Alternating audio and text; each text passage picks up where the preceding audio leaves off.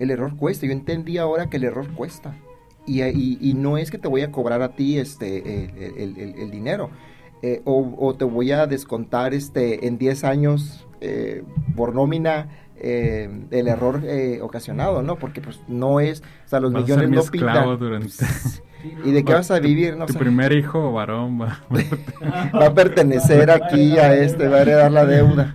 No, imagínate. Entonces ahorita, este, tú tienes una, una cultura muy fuerte, este, queríamos hacer un pequeño ejercicio para ver también cómo reaccionas a ciertas cosas y ah, queremos ahorita...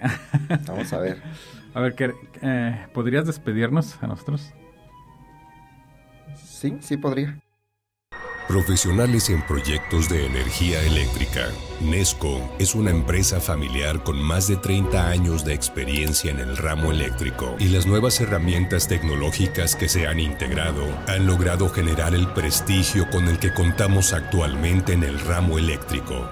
Respaldado por la calidez y el profesionalismo de cada una de las personas que conforman nuestro equipo. Nesco, energizando tu mundo.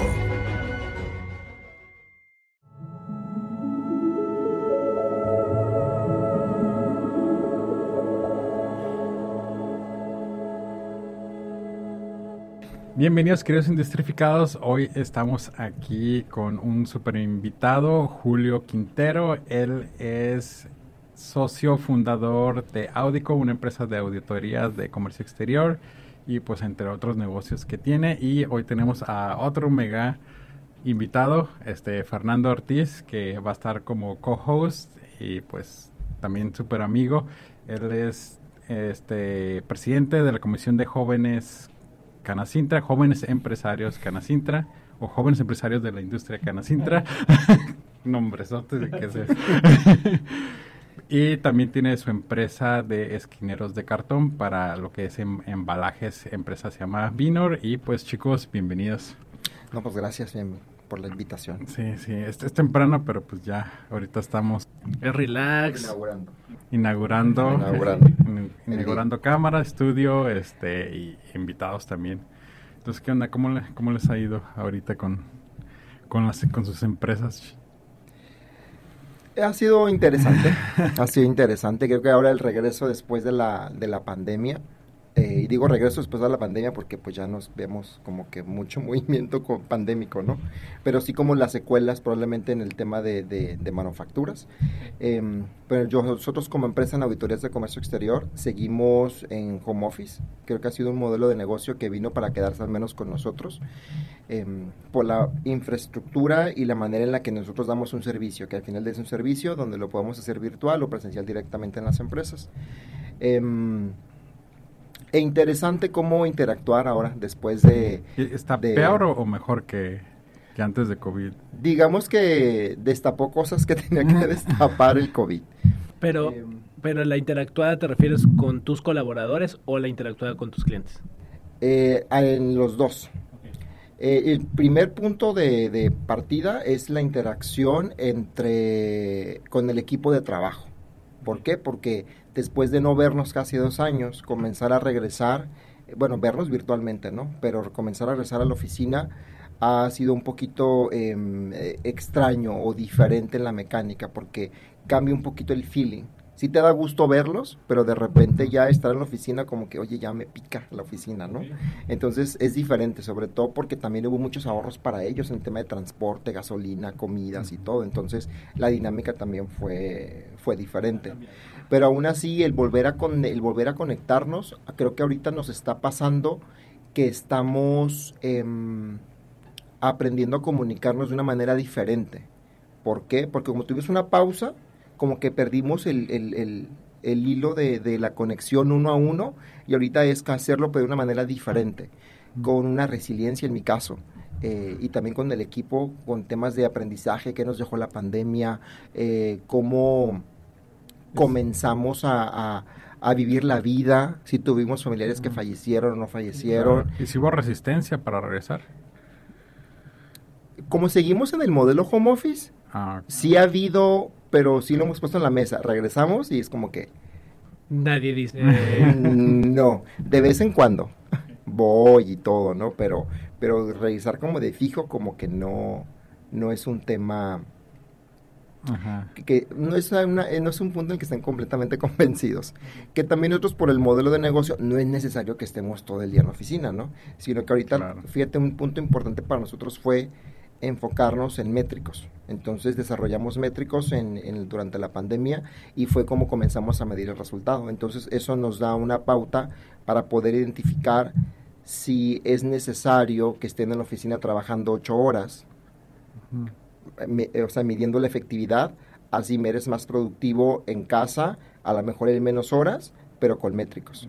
Entonces, eso ha sido una, una diferencia positiva con los, o sea, en, cuanto al regreso. Y, pues la ventaja, porque ustedes no son en sí producción física, una línea de producción. Como, como, a, ti, como, te fue a ti en en ese sentido. ¿Home office? ¿Se llevaron la máquina? No, pues no, es que es el tema, ¿no? O sea, por ejemplo, en nuestro caso eh, tenemos líneas de producción, ¿no? Entonces, evidentemente la gente pues no se puede ir a, a, su casa. Todo el tema administrativo, sí en su momento se mandó a la casa, incluyéndome, de hecho tuve COVID y fue un, y, y de igual manera pues ahí más me encerré, ¿no?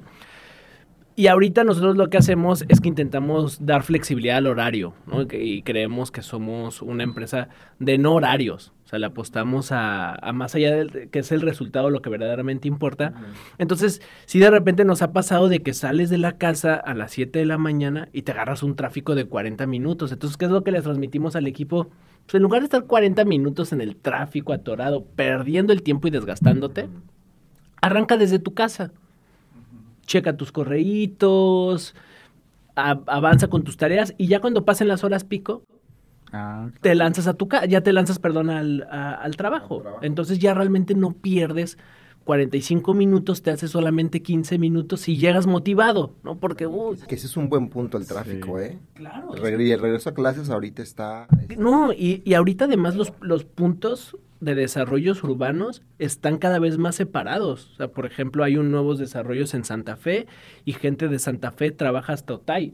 Son desplazamientos de una hora, de más de una hora en horas pico. Entonces, por eso es, arranca desde tu casa, tranquilo, y llegas en 15, 20 minutos y es, llegas motivado y no llegas todo estresado con el tema del, con todo el tema. Y desde nuestra cancha sí le apostamos al tema de estar presenciales porque creo que la conexión humana presencial es muy diferente por Zoom. O sea, escuchar y, decirle frente a frente, oye, ¿cómo te sientes con tu trabajo? mucha comunicación que, que se da fuera del audio o de, aquí. claro, claro. y que se nos dio formalitos de aquí y, la, y en pijama abajo. Claro. Y fíjate, y coincido contigo, pero, perdón que interrumpa, pero, por ejemplo, eso que estás comentando de la, de la interacción, la comunicación es bien importante porque ahora es diferente ese feeling siempre debe eh, que, no se pierda, ¿no?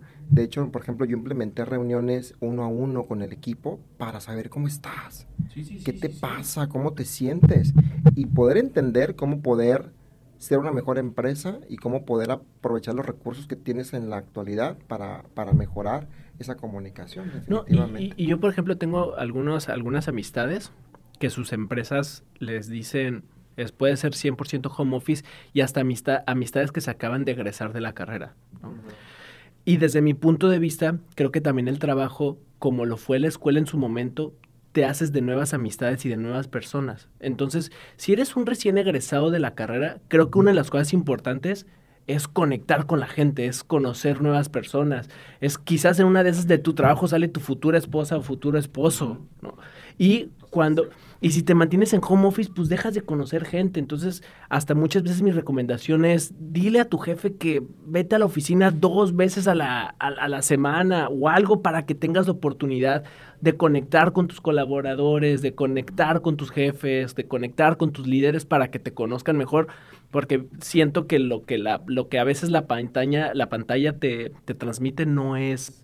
Sí, y de hecho es bien importante que, que dijiste porque por ejemplo, a los, que a los estudiantes que les tocó el, el COVID y estar así dos años nomás en pasársela en, en, casa estudiando, o, bueno, estudiando entre comillas, eh, y ahorita que acaban de regresar es como, no saben ni siquiera cómo interactuar entre, entre ellos, ¿no?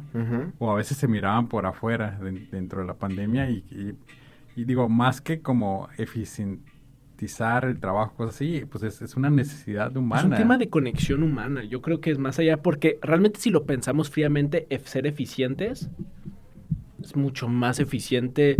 Te despiertas 7 de la mañana, ya te diste un shower y en un minuto estás sentado en tu computadora haciendo la chamba. Eso es mil veces más eficiente que irte y trasladarte.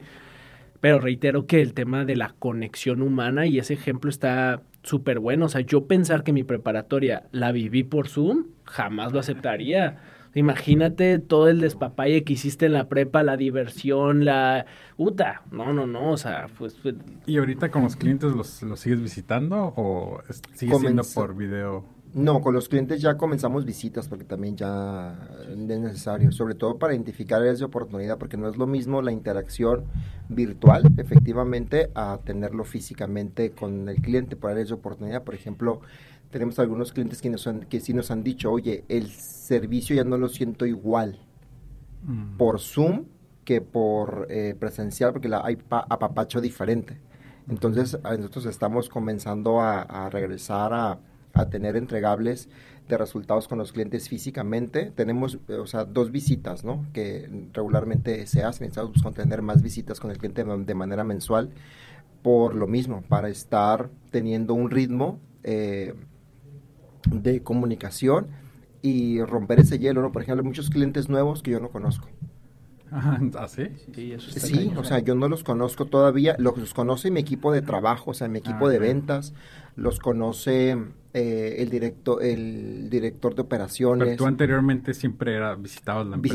Visitaba, las empresas. mano a las... Ajá. Entonces ahorita ha habido cambios, por ejemplo, tengo, tengo clientes donde ya el RL es otra persona, entonces em, pues irnos a presentar, eh, conocerlo, entonces esa interacción es importante eh, con el cliente, ¿no? De hecho, hicimos, tuvimos el aniversario durante el mes de julio, hicimos una, un evento masivo, el primer evento masivo de Audico de regreso con los clientes. Tuvimos personas conectadas de manera virtual, que son los, las, eh, las eh, clientes que no pudieron ir físicamente y los clientes foráneos que tenemos.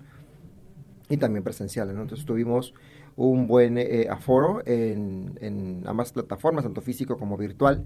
Y mm, anunciamos una estrategia que tiene que ver con el cliente del año y el auditor del año, con la intención de poder acercarnos con los clientes para poder verificar y monitorear de una manera más directa cómo están trabajando, cómo se sienten los resultados y efectivamente si estamos logrando que tengan más cumplimiento y menos riesgo en sus operaciones de comercio exterior, que principalmente es el, es el, es el enfoque, ¿no? Pero eso, sí, pero eso lleva dos, dos, dos vertientes. Uno, el contacto como tal con el cliente para ver cómo está, o sea, en cuanto a, en cuanto a físicamente, ¿no? Eh, esa relación o esa conexión y pues conocerlos y la otra es pues el seguimiento con el con el cumplimiento como el cumplimiento de las ¿Y cuál, cuál es el proceso en sí que, que, tú realizas? O sea, tú vas, le pides información y o tú vas a las bodegas y hablas con las personas para porque mucho es de números, ¿no? De, lo que manejas. Muchos de números. Es que son visitas que hacemos porque eh, su trabajo es generar más cumplimiento y menos riesgo a través, de, a través de procesos de auditorías de comercio exterior que son preventivas antes de que la autoridad llegue y te fiscalice, ¿no? Entonces, eh, nuestra mecánica de trabajo es, primero que nada, cuando conocemos un, a un cliente, pues hacemos la propuesta de, servicios, negocios, todo. Tenemos visitas de, de seguimiento para cerrar eh, negocios. Inicia el proyecto y en, cuando inicia el proyecto, pues comenzamos a tener visitas para hacer recorridos físicos, conocer a los departamentos de comercio exterior, conocer a las personas involucradas, saber quiénes son los de compras, almacén, producción y todo para entender la mecánica y la operación del, cliente. ¿Y en, ¿Y en, qué momento se contactan ellos contigo? Por ejemplo, ¿se contactan ya cuando, cuando como prevención o como cuando ya está el auditor, el, SAT ahí enfrente de ellos, eh, sacándoles los, vaciando la, bodega y, y poniendo Fíjate que, que, o sea, les comparto que tuvimos eh, dentro del proceso eh, de la empresa en esos años de la pandemia que implementamos un sistema de desarrollo empresarial por medio de un coaching que tuvimos.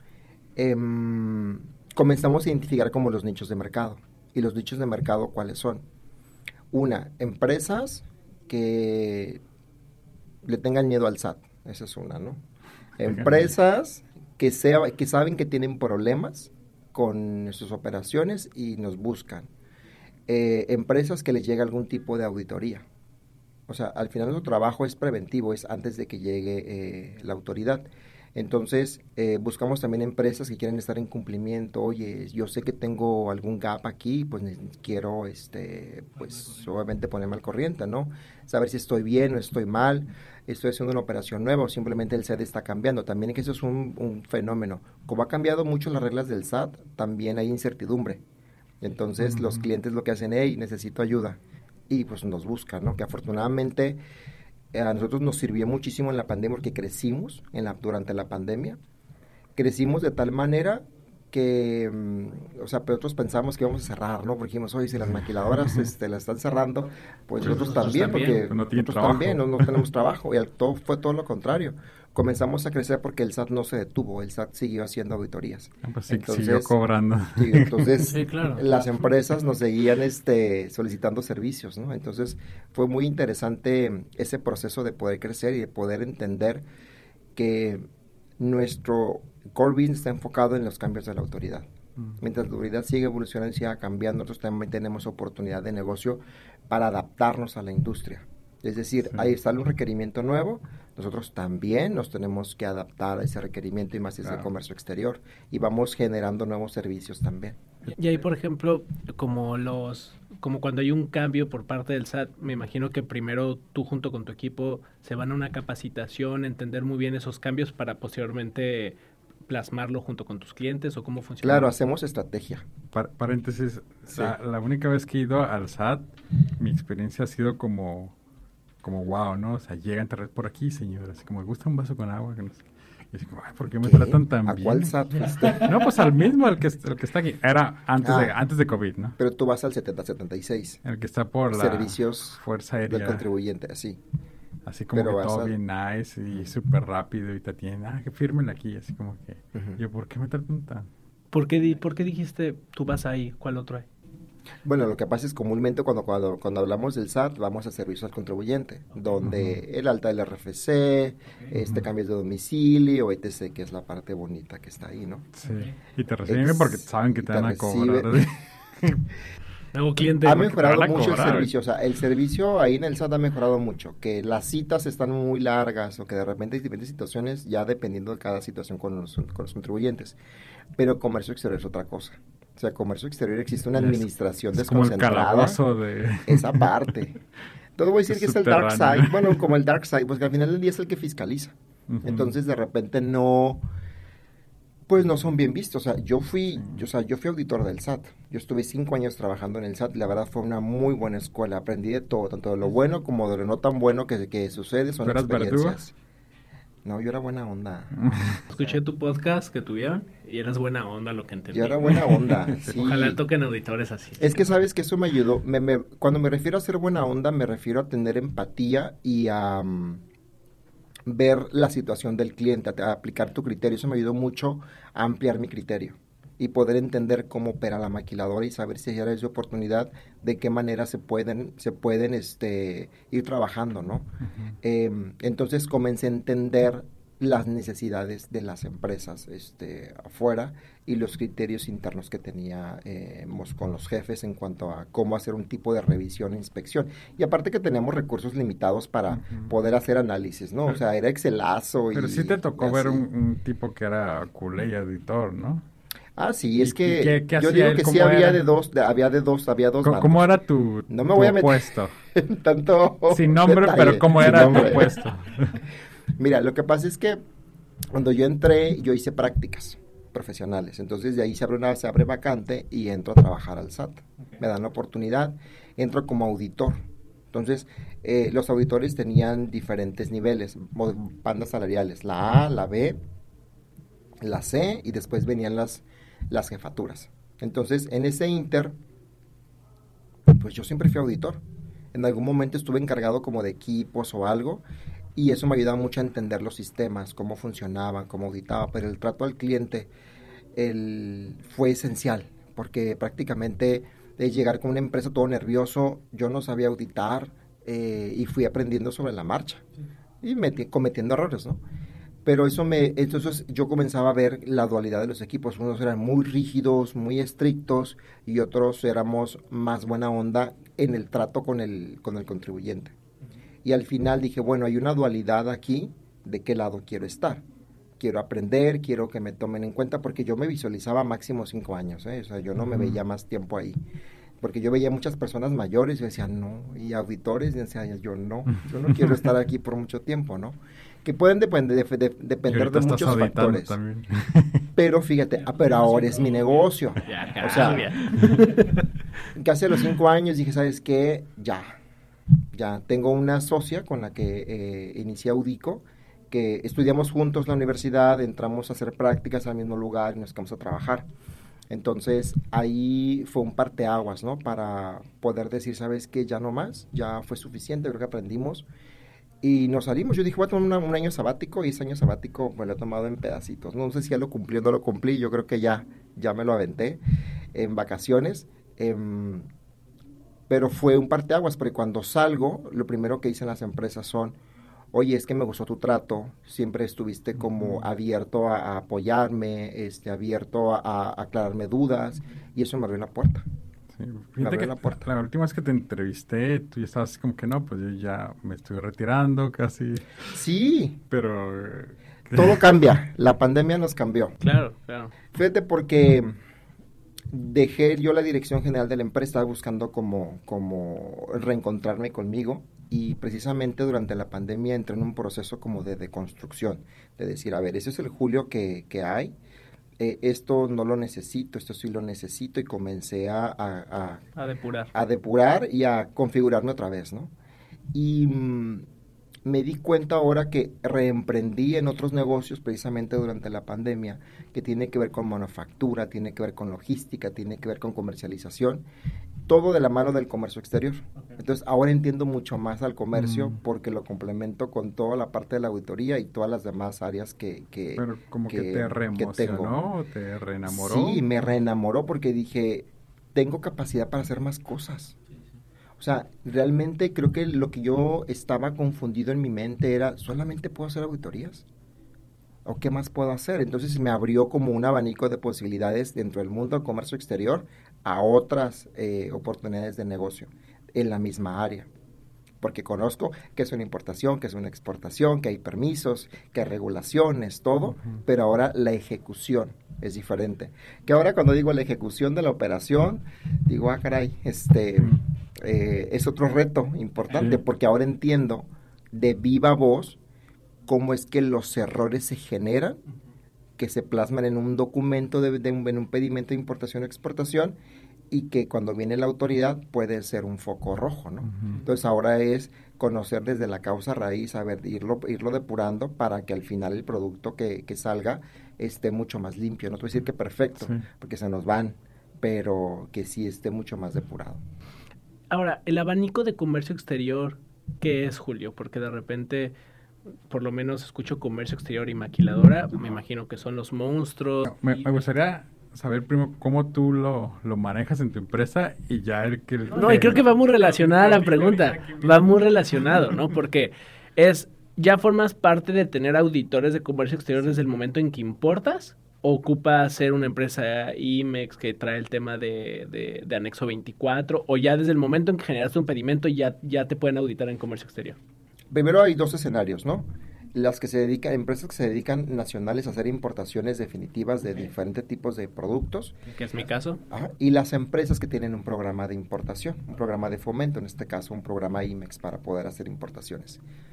La diferencia está en que las empresas nacionales pagan el IVA al momento de la importación o aplican otro tipo de decretos, ¿no? Para exentar algún tipo de impuestos.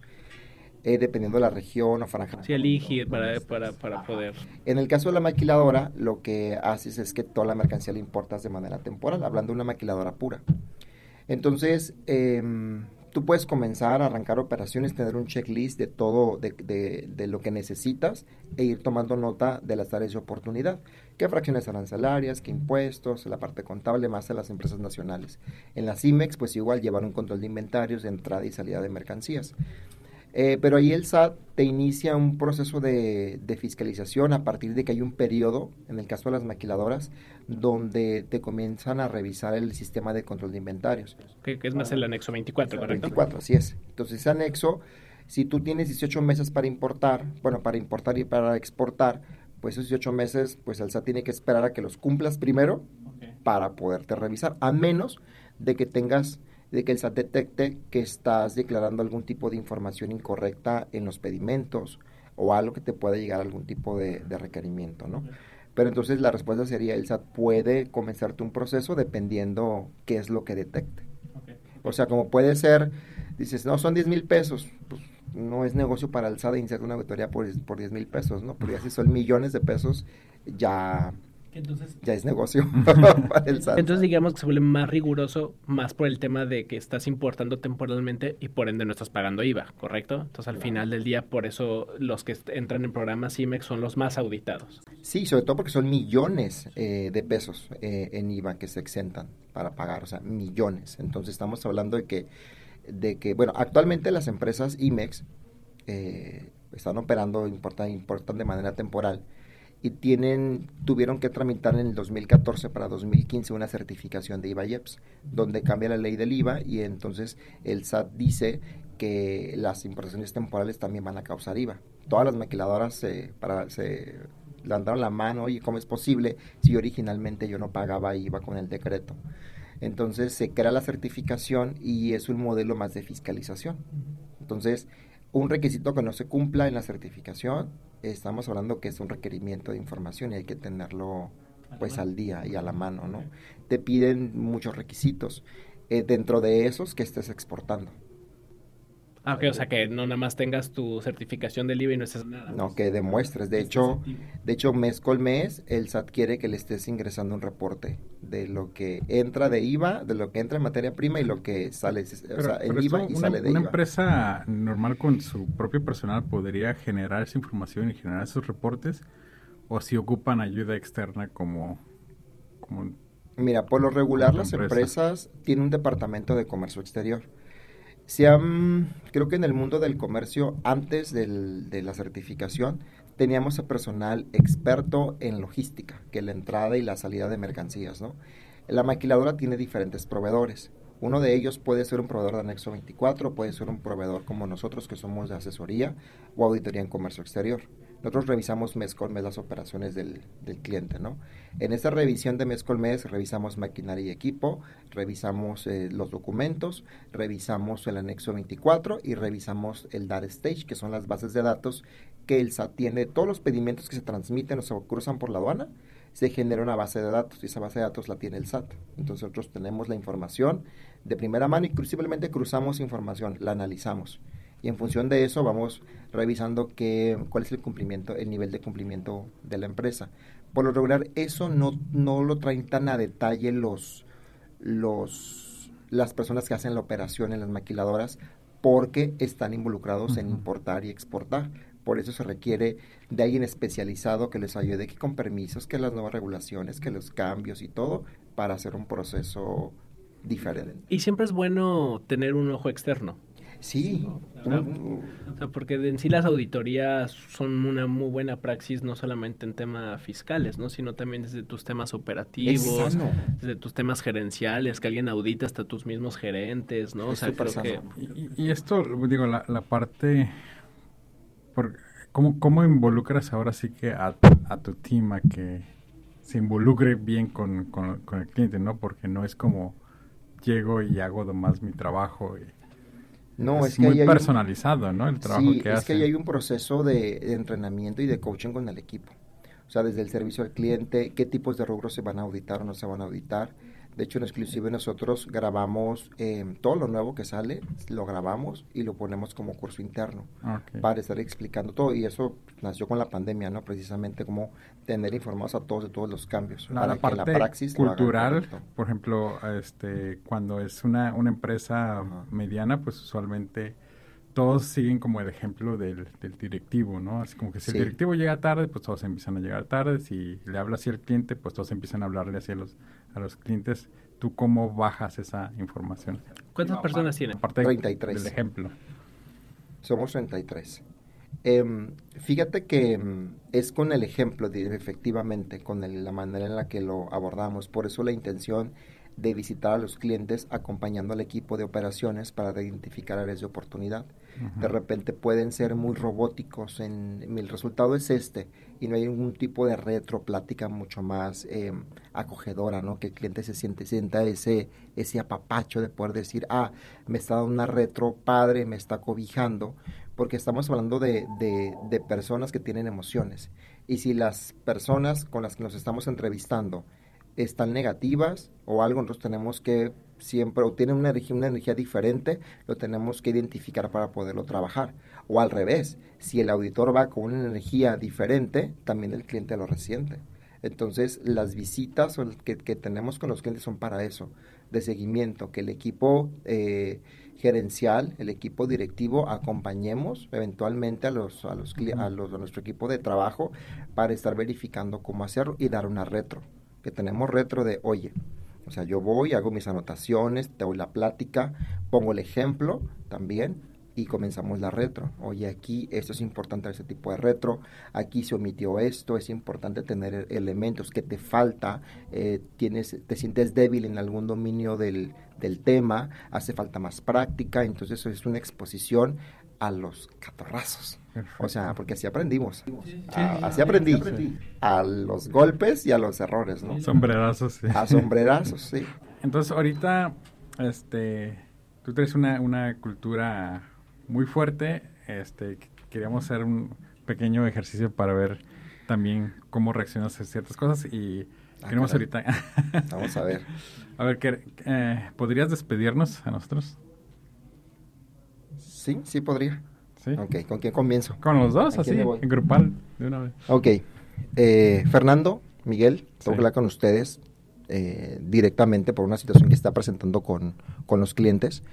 Eh, desafortunadamente, como ustedes bien saben, uno de nuestros clientes perdió un beneficio muy importante para hacer sus importaciones generado por una imprudencia o una em, situación eh, de falta de atención por nuestra parte, donde ustedes son los responsables directos de esta empresa. Como ustedes bien saben, eh, Audico es una empresa que está buscando siempre el cumplimiento y estamos y, los clientes confían en nosotros para que nosotros seamos las personas con las cuales eh, deleguen ese tipo de obligaciones. Confían en nosotros, nos pagan por eso. Desafortunadamente esta situación nos generó que el cliente tiene eh, pues una consecuencia de un millón de pesos de afectación por un error cometido por parte nuestra. La empresa nos va a demandar. Por consecuencia, eh, eh, pues tenemos que responder legalmente con esa, con esa situación. Y como bien saben, la parte del reglamento es importante darle seguimiento. Yo estoy, estuve muy contento trabajando con ustedes. Sin embargo, creo que tenemos que hacernos responsables de nuestras decisiones y los errores cuestan. A mí me va a costar el tema de una demanda con el cliente y pues con ustedes la situación que se va a presentar en este caso es que eh, los voy a tener que dejar ir. Los voy a tener que dejar ir porque pues es una situación que no podemos, que no podemos seguir nosotros em, consecuentando o que este error se vuelva a repetir. Y lo que no se repara se repite. Entonces, toda acción tiene una consecuencia y ese es el precio que se tiene que pagar por ese error. Eh, sé que me entienden, sé que es una, no, es una, no es una situación fácil para, para, para mí como dueño de la empresa, que vi crecer la empresa como tal y que el servicio es muy importante, pero es un error muy grave y el error cuesta. Yo sé que, me, yo sé que eh, ustedes eh, lo entienden también de esta manera y por eso es importante comentarles que el ciclo profesional que tenemos en este momento se va a tener que suspender por la consecuencia de las situaciones. No va a haber alguna situación legal contra ustedes, pero yo voy a prepararme directamente con el cliente para poderlo enfrentar, pero pues yo tengo que dar un ejemplo eh, y lo tenemos que hacer de esta manera. Oye Julio, pero la verdad es que es la primera vez que tenemos este error y tú sabes que ahorita el tema de la pandemia está muy complicado, me gusta la empresa y no se vuelve a repetir, Julio, no se vuelve a repetir. Efectivamente, ah, ¿Demandamos o qué? Creo que sí. está padre, está padre. sí, acuérdense que hay una, acuérdense que hay un contrato y un aviso de confidencialidad. eh, ya vienen las sanciones y penalizaciones en el contrato. Oye, Julio, y quizás aprovechando el tema, me dio calor, ¿eh? Me dio calor, ¿eh? Me dio calor. Es que, ¿sabes qué? Es, es, que es directo y al, al grano, porque si lo endulzas, al menos eso, de un jalón. eso ha sido mi aprendizaje, ¿eh? que antes le, mira, nunca habíamos despedido a nadie en la, en la empresa, ya, ya recientemente. recientemente lo tuvimos que hacer y dijimos, ¿cómo se hace esto, no? Pero... Y ahí, por ejemplo, creo que tu industria... ¿Lo, sentiste? No, ¿Sentiste feo?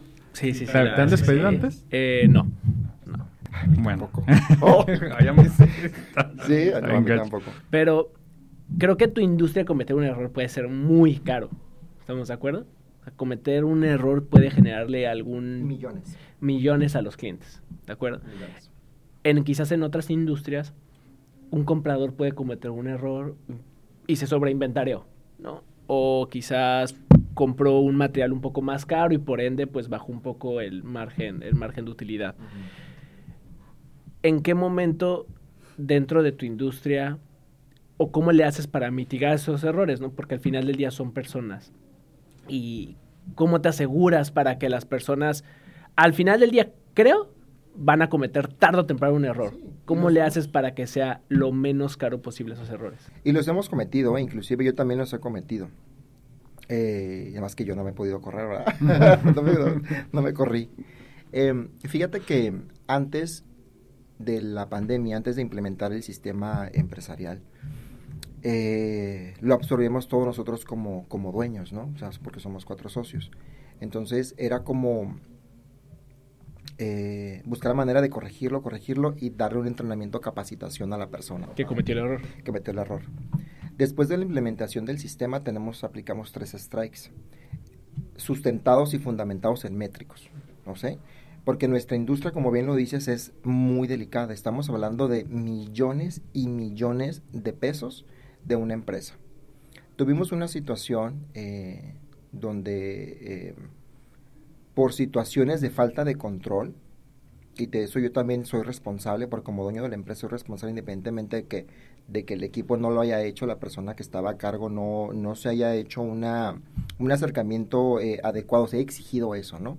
Tuvimos un área de cumplimiento que, mm, pues por falta de control nuestro, por falta de seguimiento y también pues el equipo, su profesionalismo, eh, se cometieron algunos errores y me refiero a que se vencieron plazos eh, y no se le dio seguimiento a algunas cosas que representaban dinero. Entonces ahí nosotros, pues lo que hice como dueño de la empresa fue pues pararme frente a los clientes y decirles, oye, como empresa soy responsable de esta situación, la manera en la que te voy a responder para esto, una no es pagando los millones, sí tenemos un seguro, ¿no? Pero no es pagando esos millones, sino diciendo, vamos a, esto se puede revertir. Y la manera de revertirlo es haciendo esta estrategia no va a tener ningún honorario para ti y lo vamos a absorber nosotros. Si después de esa situación que se presente ah, no sale como nosotros pensamos, entramos en un tema legal. Pero por lo pronto ahorita es déjame, dame la oportunidad de poderlo corregir. Y lo corregimos, ¿no? Eh, afortunadamente dimos servicios sin cobro eh, durante mucho tiempo. Em, pero también logramos salvar las cuentas. Sí, sí, que es lo más importante. Que es lo más importante. Eh, pero ahorita, por ejemplo, que traemos los métricos muy claros, los métricos son... El métrico está a prueba de error, porque todos los, o sea, todas las semanas tenemos reuniones, reuniones semanales y siempre hay reuniones de arranque con todos los, con todos los equipos. Entonces, tienen cuáles son los pendientes, cuáles son, o sea, cuáles son los issues que, este, que, que, tenemos en el día, en la semana y los vamos abordando para tratar de mitigarlos y en este caso evitar que se vuelva una bola de nieve. Si hay alguna situación que el auditor o el equipo dijo, no, todo está bajo control, y resulta de que no está bajo control porque puso, el, puso en el métrico que estaba correcto, pero fue una negligencia de su parte, nos volteamos, se voltean los papeles. O sea, ¿por qué? Porque estamos hablando de una, de, una negligencia del trabajo, de mentir, porque no te en ese momento, y más va el momento colorado que, que mil de mil colores. O sea, entonces ahí radica mucho la cultura que hemos, que hemos estado trabajando ahorita con, con, el equipo, de poder empujar, de poder decir, eh, hay alguna situación, externalo, háblalo, coméntalo para ver la manera de cómo lo vamos a, trabajar. Sí ha habido situaciones, em, eh, inclusive no solamente de, nuestro lado, ¿no? Pero también vemos la gravedad. Si es una situación donde son miles de pesos, millones de pesos, donde nos van a, impactar de manera directa a nosotros, pues tenemos que implementar acciones y los errores cuestan. Y si me va a costar, pues yo también tengo que seguir la cadena de mando.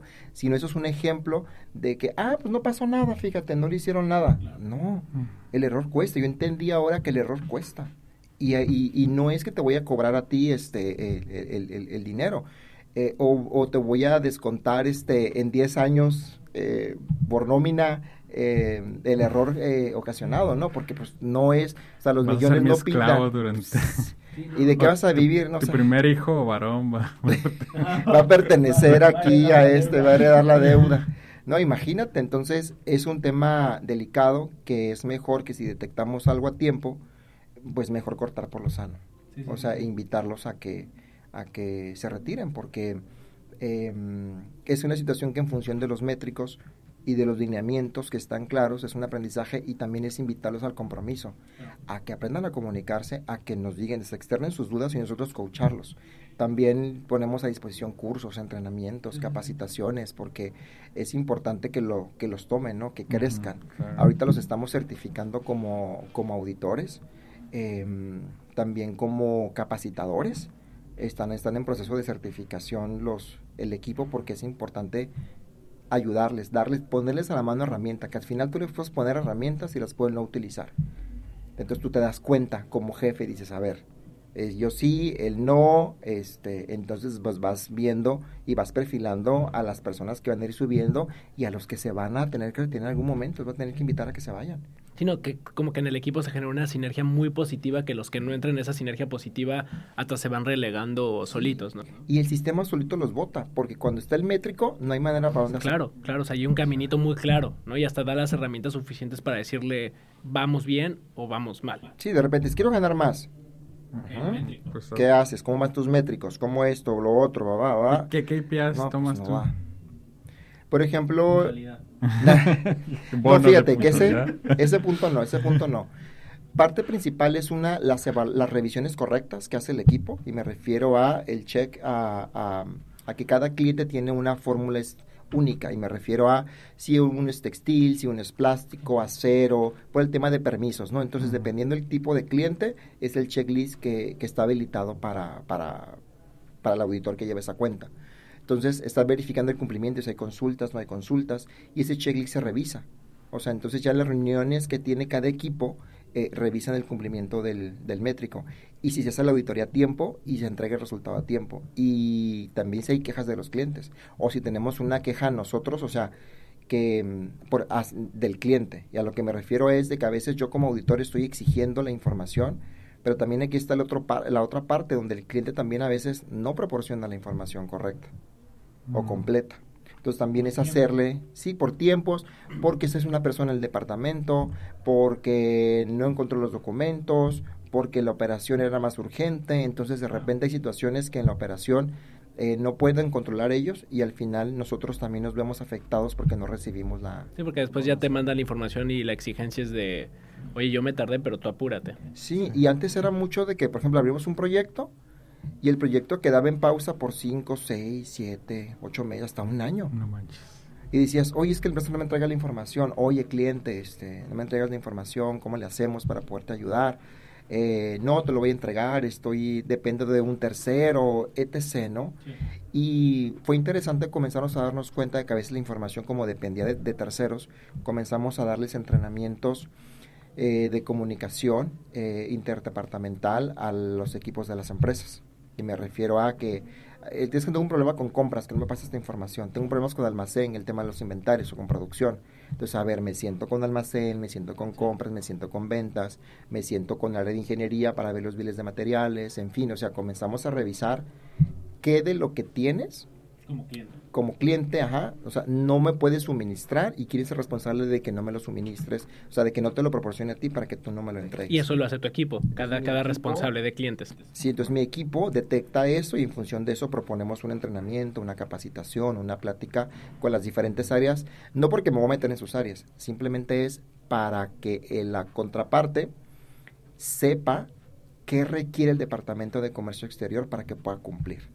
Porque muchas veces, bueno, y me tocó una vez, ¿no? Un gerente de, de producción que decía, es que yo no, sé, yo no entiendo qué hago en esta reunión de, de comercio exterior cuando para mí lo más importante es la producción. Gracias a mí como, como producción, eh, la operación este, fluye de manera eh, correcta, de manera directa. Entonces, yo soy el que le genera el dinero a la empresa.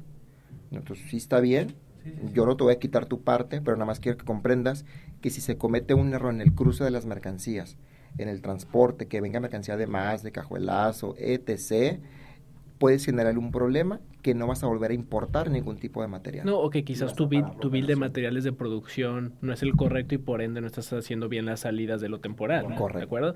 Y yo creo que eso es algo bien importante y es un reto que como empresarios y como empresas tenemos, porque cada vez cuando crecemos nuestras organizaciones se vuelve este problema de departamentitis, ¿no? donde, donde ya producción es... Ah, produzco. Calidad, calidad y no me importa que tu scrap se vaya a los cielos. Así sucesivamente. Entonces lo que creo que es bien importante es encontrar una manera en la que todo, lo que, todo el equipo se empodere de los resultados y de los métricos claves de una organización.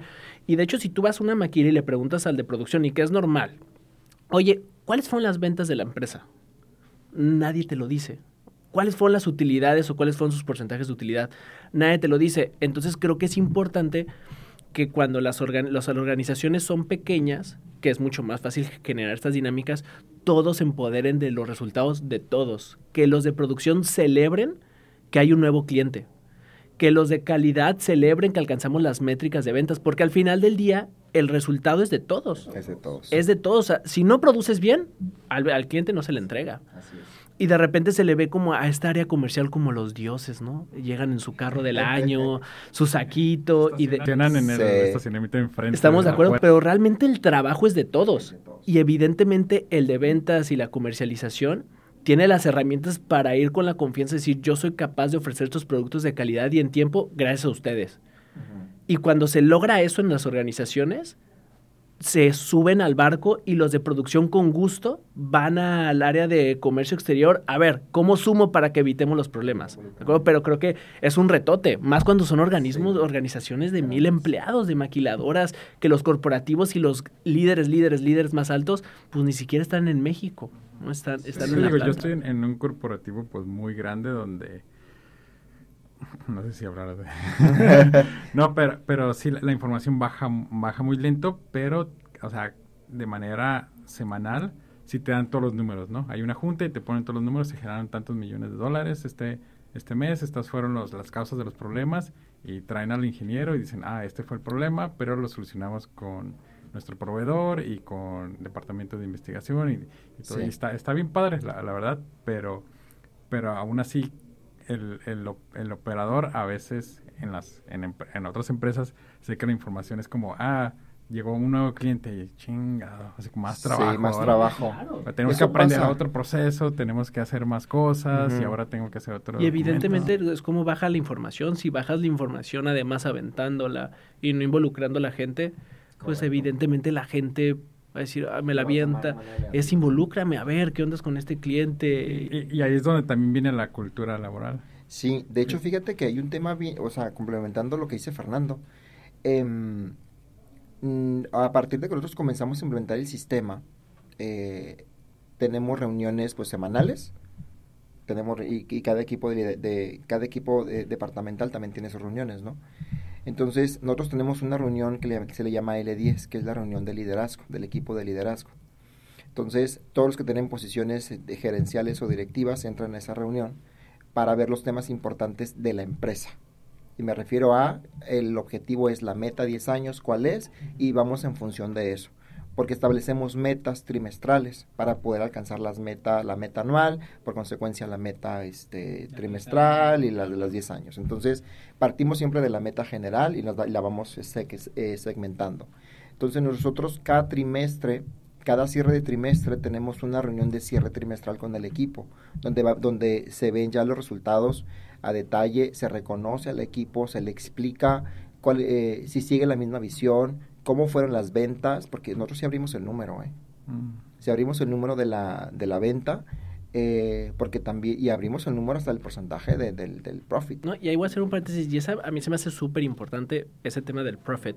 En mi empresa sí lo, sí lo dan, pero es, es, interno, ¿no? Para, desde operador hasta el gerente. Está bien, sí. porque realmente el profit es el que marca hasta propuestas, y es algo que eh, en, en el caso de la empresa intentamos. A ver, tú recursos humanos quieres traer una propuesta de implementación, de irnos una semana a tal lugar para hacer una dinámica de integración, la cual vamos por ello. ¿Cómo van las utilidades netas? No, pues las utilidades netas este mes van bien bajas. Entonces no es momento y me sumo a eso, pero sé que el equipo de ventas y el equipo de compras y el equipo de producción van a aumentar ese margen y por ende voy a planear esto que yo quiero hacer en la siguiente, el siguiente mes. Y así están conociendo, porque de repente tú escuchas empresas, no, no hay presupuesto. ¿Cómo, se lo dices al, al operador? Porque, eh, bueno, en otra empresa que, que estuve, todos están esperando como la Navidad, ¿no? Porque era la fiesta navideña, ¿no? Ajá. Y se rifaban teles, había comida, había cerveza, sí. había carne asada y todo así como que, o el viaje de verano, que todos querían ir a las albercas uh -huh. en, eh, en, verano. ¿Cómo dices? Ah, pues este, este, año no va a haber, ¿no? Mm, es que fíjate que ahí nosotros lo manejamos, pues nosotros como lo hemos manejado eh, en este periodo ha sido mucho por las, por las metas. Por ejemplo, alcanzamos la meta de ventas, alcanzamos la meta de cobranza, alcanzamos la meta en cumplimiento de rocas, este, se van abriendo, se van poniendo en la mesa todo aquello que, aquellos propuestas o asuntos a largo plazo que tenemos pendientes. Un ejemplo, que nos vamos a cambiar de oficina, que vamos a hacer paseos, que vamos a hacer este, dinámicas de integración, que vamos eh, eh, a apoyar una fundación, que vamos a hacer diferentes cosas, los ponemos en el wish list, ¿no? Ahí están. Entonces, en función de eso, el equipo va presupuestando qué se puede hacer y qué no se puede hacer, pero primero vemos el resultado. Entonces, viendo el resultado de que el equipo haya cumplido, les ponemos en la mesa. Se logró la meta, por, conse por consecuencia, avanzamos al siguiente cuadrante. Entonces, ya va encaminado que vamos a poder hacer esto. Si logramos la siguiente meta, eh, se, se, va, este, eh, se va a lograr o no. Entonces, ¿de qué va a depender? Del trabajo que hace el equipo. Entonces, les das el empuje como la carnita para decir, ve por, ve por esto. Uh -huh. O sea, si, si, si tú trabajas en esto, vamos a obtener este resultado. Si no trabajas en eso, no lo vamos a obtener. Entonces, es parte de la meta. Yo te traigo el, el, sentimiento este del despido. Queremos ver cómo, cómo felicitas a... A ver, Fer y yo hicimos... Ajá, Fer y yo hicimos un excelente trabajo, ¿no? Hicimos todo lo contrario a, a los que despidieron. no, ese está mucho más amigable. No va a temblar la voz. Siempre, no, es que siempre es un tema este, frío. Pero fíjate que en el tema del reconocimiento, eh, en cuanto a las metas como tal, ustedes forman parte del equipo de liderazgo, estás enfocado en las ventas, lo cual me estoy gratamente satisfecho por el resultado que hemos tenido. El engagement ha sido impresionante.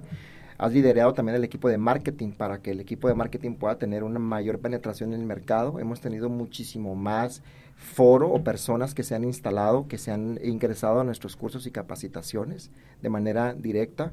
La facturación y la venta ni se diga, o sea, el, eh, todos los leads generados se han traducido en ventas y ventas han traducido en facturación. La facturación y la venta cobrada, nosotros tenemos una línea de tiempo donde facturamos y días de crédito para que se pueda dar directamente lo que es el pago. Hemos logrado las dos metas de manera satisfactoria. Aquí ustedes ya, tú ya tienes tres años trabajando con nosotros, tú tienes un año trabajando con nosotros, lo que estoy gratamente satisfecho porque te has involucrado en la meta de la empresa. Tu trabajo, tu compromiso y todo ese resultado, tanto el que tú has generado como el que tú has visto antes de que entrara Fernando, ¿cómo estábamos en las ventas? No, pues bajas. Pues. Estábamos bajos, pero definitivamente se trabajó en el, equipo, en el equipo de liderazgo, vimos no, lo que teníamos que, sabía, que hacer. Que podía, y ahí forma parte eh, importante del crecimiento de la empresa. Ustedes, eh, por la antigüedad y todo, creo que es importante tener eh, un reconocimiento. Ustedes como tal van a ser reconocidos de primera instancia como los colaboradores del trimestre, precisamente por resultado que, que obtuvieron, que implica un bono de una gratificación especial para ustedes, acompañado de un porcentaje de incremento de sueldo Uy, qué bien. En, a partir de la siguiente quincena por la proyección que va.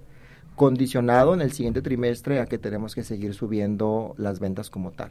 Si el siguiente trimestre continuamos como tal, se aplica como tal su incremento de sueldo de una manera fija. Súper. Y vamos al PAMPA. Les agradezco mucho su tiempo. Sí, y es ganar, ganar. Esta empresa Audico es para que todos ganemos. Logramos la meta, todos vamos a salir beneficiados en esto. Todos ganan, no solamente los dueños ganamos, gana el equipo y ustedes su seguridad, su crecimiento, sus ingresos y sus familias también van a estar mucho mejor eh, por este resultado del trabajo que ustedes están haciendo. Y ahí, yo creo que también, una de las partes difícil es el reconocimiento cuando hubo un error. ¿Te han dicho eso también? No, cuando hay un reconocimiento de que de cuando cometes un error, cuando es un error de que viste a la persona que se aventó, hizo su trabajo, pero cometió un error, creo que en ocasiones también requiere ciertos reconocimientos, evidentemente no aumentando sueldo y demás, pero si es de bien hecho, te aventaste, tomaste una decisión, fue la incorrecta, pero lo hiciste. Estoy seguro que la segunda vez no se vuelve a repetir. millones de pesos. Sí, es que eso, es que eso lo evaluamos. Claro, es, y, y, ahí es donde entra mucho el tema del feeling, de que evidentemente si fue un error que perdiste pues 10 millones de pesos, no fue un error de que, uy, tomaste la decisión y te aventaste. Y por ende hay estandarizaciones y demás. Pero si hay otra toma de decisión en la que, ok, te equivocaste, pero vi que lo hiciste, o quizás las ventas no se están dando, pero traes una prospección altísima y tarde o temprano vas a resultar, vas a dar el resultado, pues también creo que también hay como reto tenemos de líderes de que a pesar de que los resultados van en contra, pero tú ves que el equipo mentalmente y organizacionalmente van por el buen camino, te tienes que mantener positivo sí. y tienes que transmitir un mensaje positivo porque tarde o temprano, Siempre. tarde o temprano van a llegar al resultado, ¿no? Y algo que he aprendido de las ventas es que el trabajo que hagas hoy, y más en la industria que nos movemos, que es la maquiladora, pueden ser resultados de seis a un año. Sí. Hoy fuiste a tocar la puerta, en lo que te abren la puerta, entre lo que te validan, entre lo que ya te llevaste bien con el comprador, tardas de seis meses un año. Entonces debemos de ser pacientes y mantener una motivación continua a, a, la, a, a, la, gente, a la gente de que también cuando las cosas van mal, venga, estamos en el barco y vamos a sacar esto adelante. ¿Cómo? Trabajando juntos. Sí. Me, me recordaste un meme donde dice así como ¿Cuál? que cultura laboral tóxica, este, ocupan quedarse horas extra y, y está un, una, una fuga de agua, ¿no? Así, y ya el parche le ponen así como una pizza, ¿no? Para sí, sí, sí, sí. Eh, oye, y lo aparte son decisiones que tienes que tomar. Por ejemplo, en la pandemia cuando sale el presidente eh, hablando sobre lo que tenemos que dar los, los, los sueldos completos, ¿no? Y yo decía, híjole, ¿qué vamos a hacer? ¿No?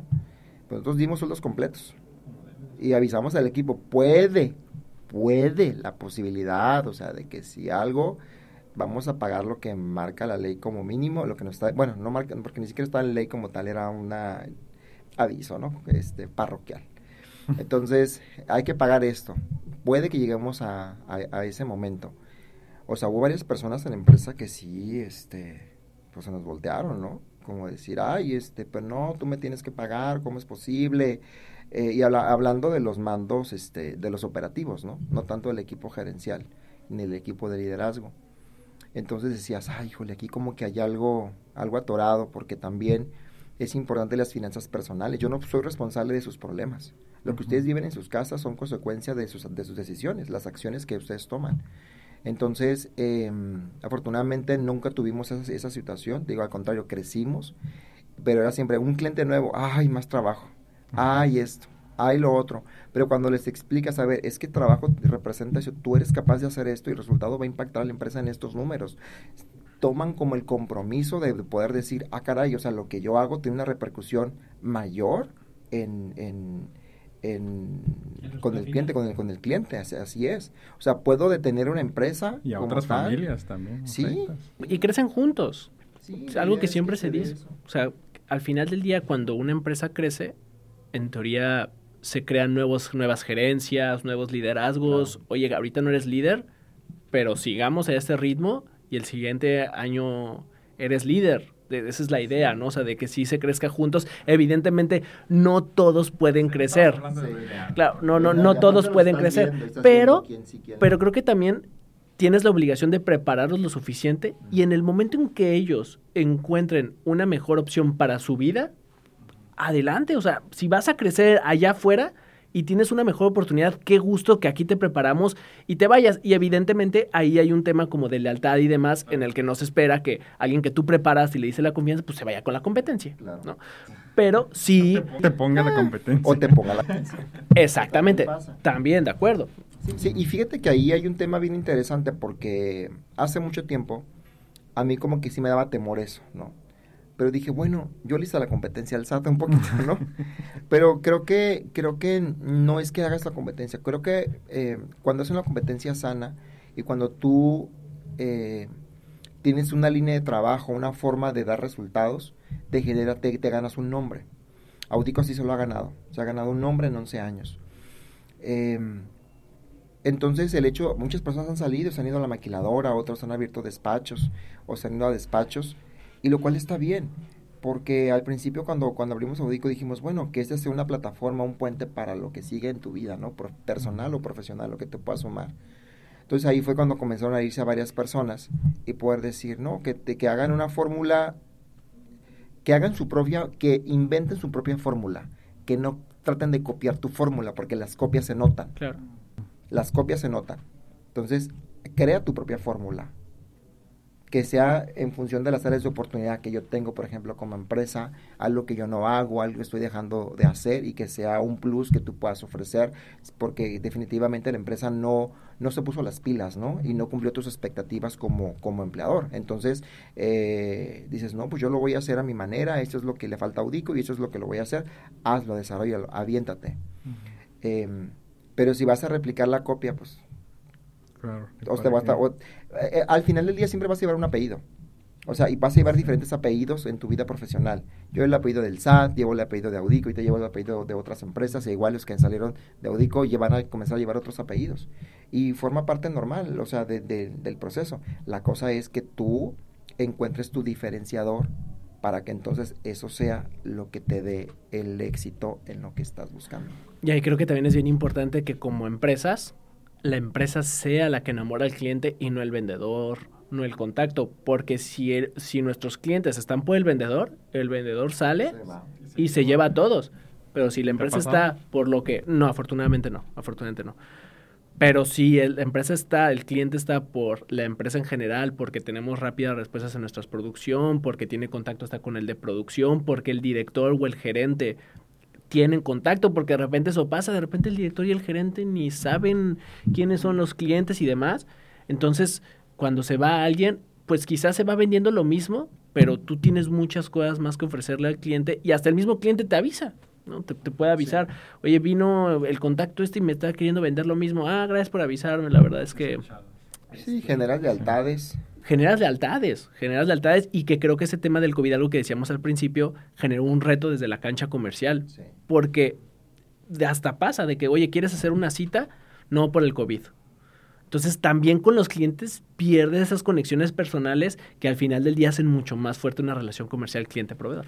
Sí, porque al final de cuentas, o sea, no es, no son empresas hablando entre sí, son personas. Personas. Muy bien. Son personas. 100% de tus clientes son, son personas. Sí. Fíjate que yo, yo les, les decía al equipo, les digo al equipo, la empresa es un ser vivo. Un ser vivo porque tienes personas vivas que dan servicio dentro de la empresa. Tiene su corazón, cerebro, órganos y todo, ¿no? Entonces, imagínate tú si vivir sin un riñón o vivir sin dos riñones. Eh, pero al final puedes tener donadores. Ah, bien borracho. Y llega otra persona, y llega otra persona y cubre, y este, se reemplaza el órgano, ¿no? Por uno más sano, tal vez.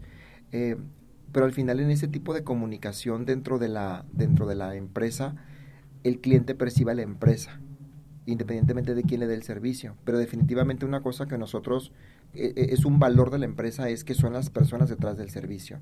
Siempre, siempre al final hay personas que dan el servicio como tal y debe de estar a la par para que entonces la, el cliente esté enamorado del concepto, que es lo que hace la empresa que atrás hay personas, que hay de oportunidad, todo, y las tomamos de repente. A veces me tocan los coronazos, oye, pasó esto con ese auditor, oye, este, eh, fue, mm, lo sentí muy grosero, o sabes que cometí un error en la revisión de los documentos. A ver, espérame, yo recibo la, la, información y bajo la retro. ¿Cómo te podemos ayudar? ¿Qué te hace falta? ¿Cuál es tu área de oportunidad? Porque al final, eh, creo que esa parte de respuesta por parte del, del, del cliente, cuando ve que alguien lo escucha, y que hace algo al respecto, sigues manteniendo al cliente dentro de la empresa. Cautivo porque se trabaja en resultados, se le da un seguimiento. Y ahí es donde, donde dices, bueno, alguien está ahí, Julio, alguien más, pero al final me resuelven. Y lo importante es eso, estoy porque me resuelven, independientemente de las personas que estén ahí, tengo la confianza de poderles decir algo está pasando. Eh, eh, qué, buena metáfora, ¿eh? La del cuerpo. O sea, te da cáncer en un brazo y pues te lo mochas, ¿no? O imagínate que haces un trasplante de, de, de, hígado y lo rechaza el cuerpo, o sea... Valió, ¿no? Valió. Hay que poner otro. Sí. Chicos, este, pues quiero felicitarlos porque mantuvieron su saco y su chamarra todo el programa con este calor. ya, el aire acondicionado, más para Justamente ahorita que termine el programa van a venir a poner el aire acondicionado. Digo, ya ahogado el niño, pues a tapar el mozo. Pero la verdad, este, pues muchas gracias por tenernos aquí. Este, no sé si tengan anuncios parroquiales antes de cerrar el programa. Julio. Bueno, pues en mi caso nada más yo creo que en la parte de anuncio parroquial, eh, que los que nos escuchan en la, en la parte de, que son dueños de negocios, tengan paciencia con las nuevas generaciones. Ah, sí, cierto, em, estamos platicando. Porque las nuevas generaciones son diferentes, también tenemos que nosotros aprender a adaptarnos a, la, a lo nuevo, em, para que eso no sea un impedimento para emprender, para emprender y para reemprender. Creo que ahí está la, está la clave, ¿no?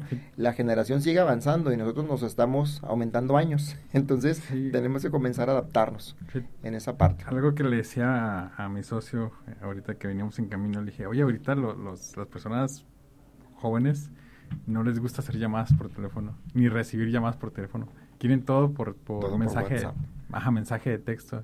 Y le digo, así como es que se puede resolver todo. Y me dice, es que Dice, muchas cosas se pueden decir por un mensaje de texto, por un correo.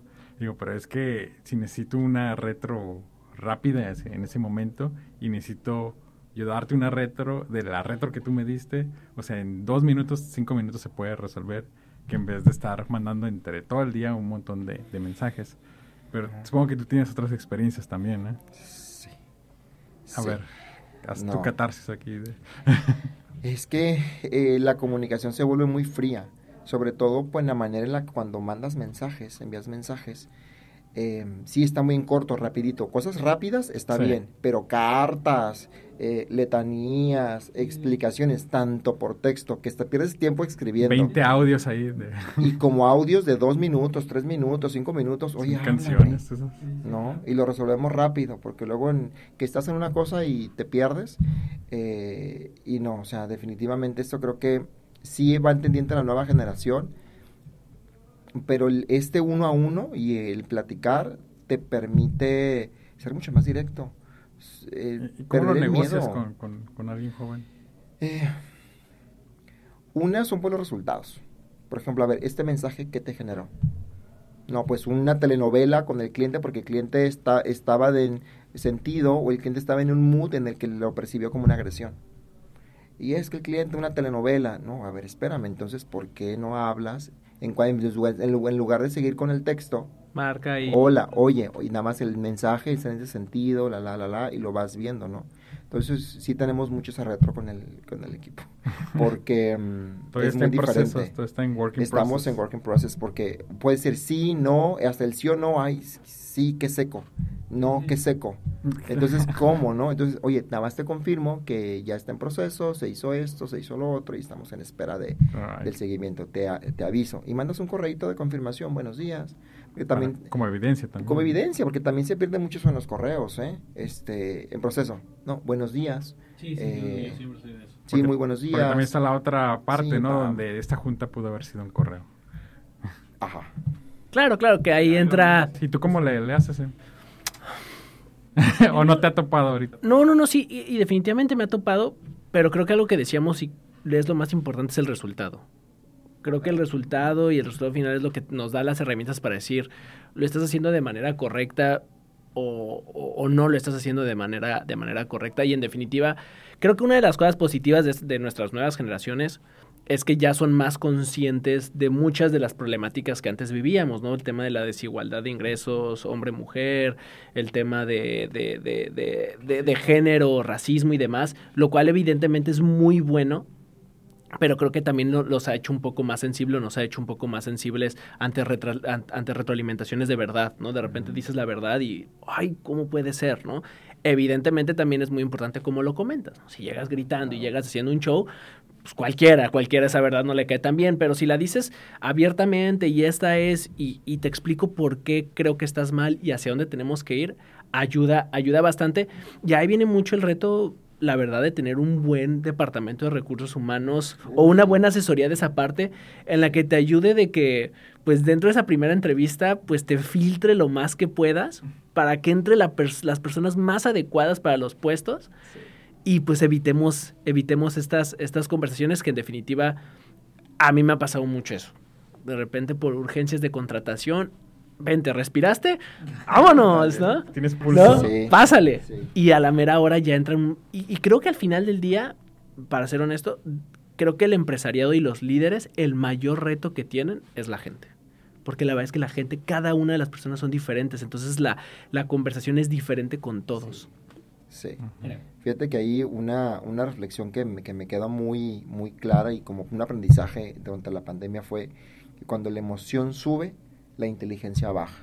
Pero cuando te dejas guiar por la emoción como tal, de que ya lo ocupo, inmediatamente me caíste bien, sonreíste, todo perfecto, porque te da el feeling, pero a la hora de la hora el resultado es diferente. Entonces uno tiene que ser más eh, frío. Más frío. Fíjate que ahorita que, que, cuando nos despediste, cuando nos felicitaste, tenías como la misma energía. No sé si lo notaste ni, ni sonrió cuando nos felicitó. Yo lo estaba odiando cuando me estaba. Pero digo, creo que, que es por tu misma práctica, ¿no? De, es que, es que tienes que sonreír aunque no sea. Te voy a invitar a que le dejes el espacio a alguien más. Eh, ha sido un aprendizaje ¿eh? al final, pero creo que una de las cosas que me ha ayudado a equilibrarme mucho ha sido eso. Cuando la emoción sube, la inteligencia baja, entonces tengo que mantener trabajar, trabajar en eso para no no alterarme por una situación este con un colaborador, o sea, tengo que ser frío en el resultado y todo para llevarlo a donde necesito llevarlo porque la empresa lo necesita. No es ni porque yo lo necesito, porque la empresa en su proceso tiene esta meta. Y entonces aterrizarlo a eso, que vea la oportunidad, también que vea el error, que vea el reconocimiento, hacérselo ver y hacerlo partícipe de eso para que la se haga responsable de sus emociones, de sus acciones. No porque quiero que se haga ni porque se lo voy a imponer, sino porque si yo veo que no lo hace, entonces el sistema me lo va a ir filtrando y me lo va a ir catalogando en personas correctas, en puestos correctos, en qué nivel estás. Entonces yo ahí ya evalúo, sabes que esta persona, pues ya no, pues que sigue, o sea, las gracias. Porque al final necesitas eh, tenerlo rápido. El sistema que, con el que trabajamos nos dice, eh, contrata lento, despide rápido. Sí, sí, sí. No pierdas tiempo, ¿no? Y no pierdas dinero y no pierdas energía. Y eso creo que lo, lo mencionó. Sí, en la vez, la vez pasada. Y con palabras fuertes, pero dices, a ver, hazlo. Hazlo. Sí, no, no, no es fácil, no es fácil. Y además las digo, además por hazlo. Del libro a la práctica. Claro, por, por además por lo personal y por además temas legales, ¿no? O sea, también entras temas de, de despido. por eso la evidencia, el métrico, todo. Mira, aquí dice que sí cumpliste, aquí dice que no cumpliste. Por lo tanto, eh, tu contrato está así, están las actas administrativas, está esto y pues tienes tú un soporte. Por ejemplo, yo soy de la generación millennial, ¿no? Eh, cuando apenas iba entrando al mundo laboral, pues estaban las generaciones que están enfrente, así como quejándose, así como que, ah, pues quieren comodidades, quieren esto, quieren salarios justos. No, bueno, no. y ahorita creo que también está pasando con, con los centennials, ¿no? Así como que vienen así con un cúmulo de emociones y ellos viviendo la pandemia. Claro, ¿no? con, con tendencias suicidas, bueno. No, yo creo, pero, que yo creo, pero que yo creo que al final del día todas sus generaciones vivieron esto. Estoy seguro que las generaciones. creo que es la, primera vez en la que tienes como cuatro generaciones trabajando en la misma empresa al mismo tiempo. Sí, sí, sí, sí, sí. Y yo creo que eso es súper positivo. En, la verdad es que sí. En mi caso tenemos gente bien joven y gente con experiencia y como que viene... No, no, la verdad soy malísimo para, para identificar las generaciones, sí, soy malísimo, pero al final del día sí suma, ¿no? Sí suma la persona mayor que hasta viene en un, en un estado de, de trabajar muchísimo ¿no? De trabajar así 10 horas, tas, tas, tas, se está quedando pelón, se está quedando pelón y demás. Y también yo creo que eso tampoco es bueno, ¿no? De repente creo que tampoco es bueno estar tan estresado y dar tanto. También ocupas una pausa, ocupas tener cierto equilibrio y que digo que esas son de las cosas. ¿Cómo él, él o digo, te ha tocado verlo, cómo interactúa con, con el Z? o Súper a todo dar, ¿no? Se complementan bien cañón porque te digo que es un tema de cúmulo de experiencias con un cúmulo de actitud y de cosas nuevas y de repente ya en el tema laboral y profesional viene la experiencia, oye, si hacemos esto, oye, ok, lo hacemos. creo, desde mi punto de vista... La percepción que yo he visto es como cuando las generaciones están pegadas, ¿no? Por ejemplo, yo con un Centennial o yo con una generación X, así como que tenemos similitudes, pero hay cosas como que... Y va a haber siempre diferencias, va a haber siempre diferencias, pero yo creo que al final del día creo que va alineado lo que decimos. Si todos vamos al mismo objetivo, generaciones, personas, mujeres, hombres, lo que sea, se van a ir alineando y van a encontrar el como sí. Sí, pero, o sea, debe haber un liderazgo y una cultura así como bien arraigada porque si no, o sea, se hace un desmadre en, el, Fíjate que, por ejemplo, en Audico yo soy uno de los más, bueno, soy el, era el más grande de la oficina. Voy a cumplir 40. Pues joven em, entonces tu equipo. Entonces todos los demás menores. Tenemos una persona más en ventas que es mayor, pero dentro del equipo gerencial este, o directivo soy el mayor. Pero cuando me tocaba ir a las maquiladoras y ver la parte generacional de los equipos de trabajo, me daba cuenta de que había muchas personas nuevas con mucho talento que querían subir y de repente en los departamentos o las personas con mayor antigüedad que no subían porque no tenían la carrera o no se adaptaban a la tecnología, comenzaban a chocar. Entonces, y yo me comencé a dar mucho cuenta de, eso en mi experiencia, ¿no? En lo que me tocó ver. Entonces, eh, yo platicaba con ellos y les decía, oye, qué interesante sería a, que tú joven te apalanques de la experiencia del que, del que ya he recorrido un camino muy largo y tú, este adulto, qué padre es que te apalanques de la, de la juventud para adaptarte a lo nuevo que hay, para que entonces la combinación de ambos mundos sume. Entonces eh, ahí está creo que el truco en encontrar cómo poderlo hacer. Y la resistencia tal vez de las generaciones, en algunos casos, que, o, como en tu caso lo, platicas, que se ha dado padre, en otros lados no han tenido a lo mejor la, la, la resiliencia de poder decir, oye, voy a voy a trabajar en algo positivo y me voy a adaptar, ¿no? Para crecer. Entonces, sumas a las dos generaciones. Y ahorita súmale a aquellos que quieren dinero nada más estirando la mano, porque hacen un TikTok o porque este, algo y dicen, no, ya quiero dinero fácil. Es diferente, o sea, te enfrentas como a contextos diferentes de las personas mayores, una cultura de esfuerzo, de trabajo, de dedicación, y, ahorita de está El, el silent quitter, ¿no? Que le llaman. No sé si han escuchado que... No, yo no. Silent quitter es una persona que, ya no se esfuerza en su, trabajo. Hace el mínimo y nomás va, hace su trabajo y ya. O sea, no voy a hacer más. Que ese es mi punto. O sea, yo digo que lo cañón de las organizaciones grandes es ¿Cómo, ¿Cómo, delegas ese liderazgo para que, para que pues, los líderes de esas personas pues, se den cuenta? O sea, si tú trabajas con esa persona todos los días, evidentemente notas cuando alguien está estresado, cuando alguien ya está desmotivado, cuando llegas y lo saludes buenos días y te queda viendo con ojos de odio, pues es luego, luego a jalar a la... Es que es bien común eso, es bien común de repente. Y al final del día somos personas y de repente amanecemos de malas y ya. Pero eh, creo que eso es lo importante de estar cerca porque dices, a ver, ven, ¿qué pasó? Me saludaste bien raro en la mañana. ¿Estás bien? No, pues la verdad, y me eso sí me ha pasado bastante. Oye, ¿qué tienes? Y se sueltan a llorar. Mm. Ya sea por estrés o porque algo les pasó en su vida personal, no quería platicarlo, pero relájate, tienes todo el apoyo. O al contrario, oye, Fernando, pues es que la junta de ayer me dijiste cosas enfrente de todos que no estoy de acuerdo. Ah, ok, no, pues, no, no, lo pensé y tienes razón, voy a tener mucho más cuidado, pero es la cosa, no dejes que la gente pues, se quede ahí porque pues, se va, ¿no? Sí, pero por ejemplo, una, porque no es, no es solamente una cosa, es una combinación de cosas. Por ejemplo, el, el hecho de que, por ejemplo, yo tal vez, eh, no sé, tengo unos 10 años trabajando en, una empresa, en, en, tu empresa, ¿no? Pero no tengo como la carrera, pero aprendí un montón y veo que contrataste a un jovencito y pum, va subiendo, va subiendo y ya está en mi lugar y luego ya lo subieron y yo, hey, Julio, ¿qué onda? ¿Qué pasó aquí? digo, obviamente, pues él va con, el, joven va como toda la energía, este, va tomando diplomados, va preparándose un montón y tú lo ves, ¿no? Con, con esa hambre y con, con, esa energía. Y pues esta persona, pone que no está tal vez haciendo el mínimo, pero está haciendo bien su trabajo, da el servicio, pero ya está más, más calmada, este, ya como que quiere todo más estable. Realmente no aspira más, lo cual no es no está mal, él está bien ahí. Pero este muchachito está como brinque, brinque y él se queda como que...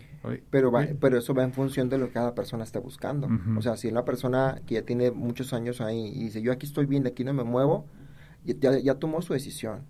Y, la puede cambiar, por supuesto, pero le das la oportunidad. Me ha pasado en la empresa.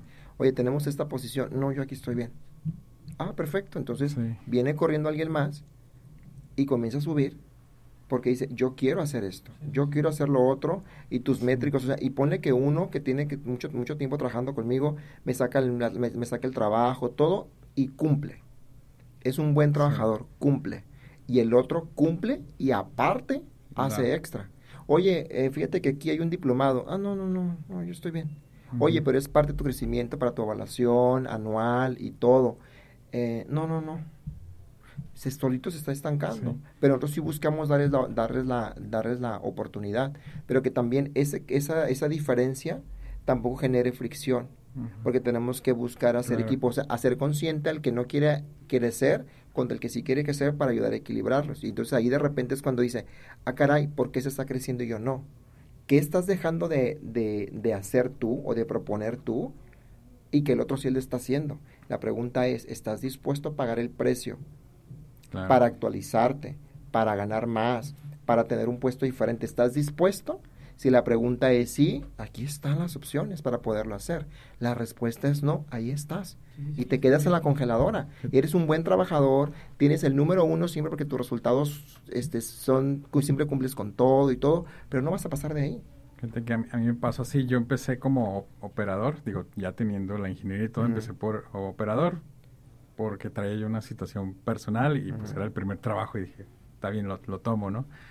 Entonces eh, me enseñó el técnico que estaba ahí y yo de, de dije, ¿sabes qué? Voy a aplicar para, para técnico y me dice, ay, ¿cómo vas a aplicar tú para...? Él no sabía, ¿no? Que yo tenía la, la ingeniería carrera. Me dice, no, no está bien difícil eso. Es como que apliqué para técnico y ya a los cuatro meses me pasaron para técnico 2, ¿no?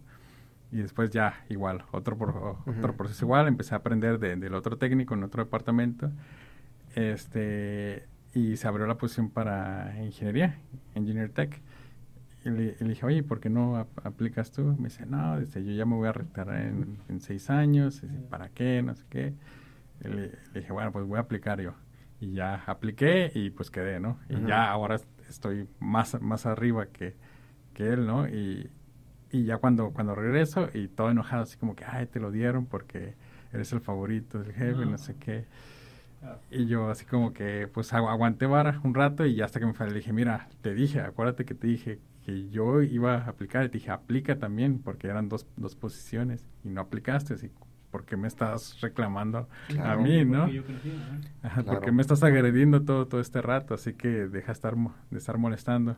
Y ya después con el tiempo como me vio que andaba yo a, carrilla y andaba con otros proyectos, ya así como que, ah, no, está, está bien, ¿no? Sí se lo, sí se lo merecía.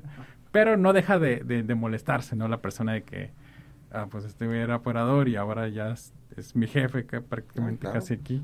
Pero uno, uno, no debe de sentirse responsable de ese tipo de comentarios de la otra persona porque eso habla más de él que de uno.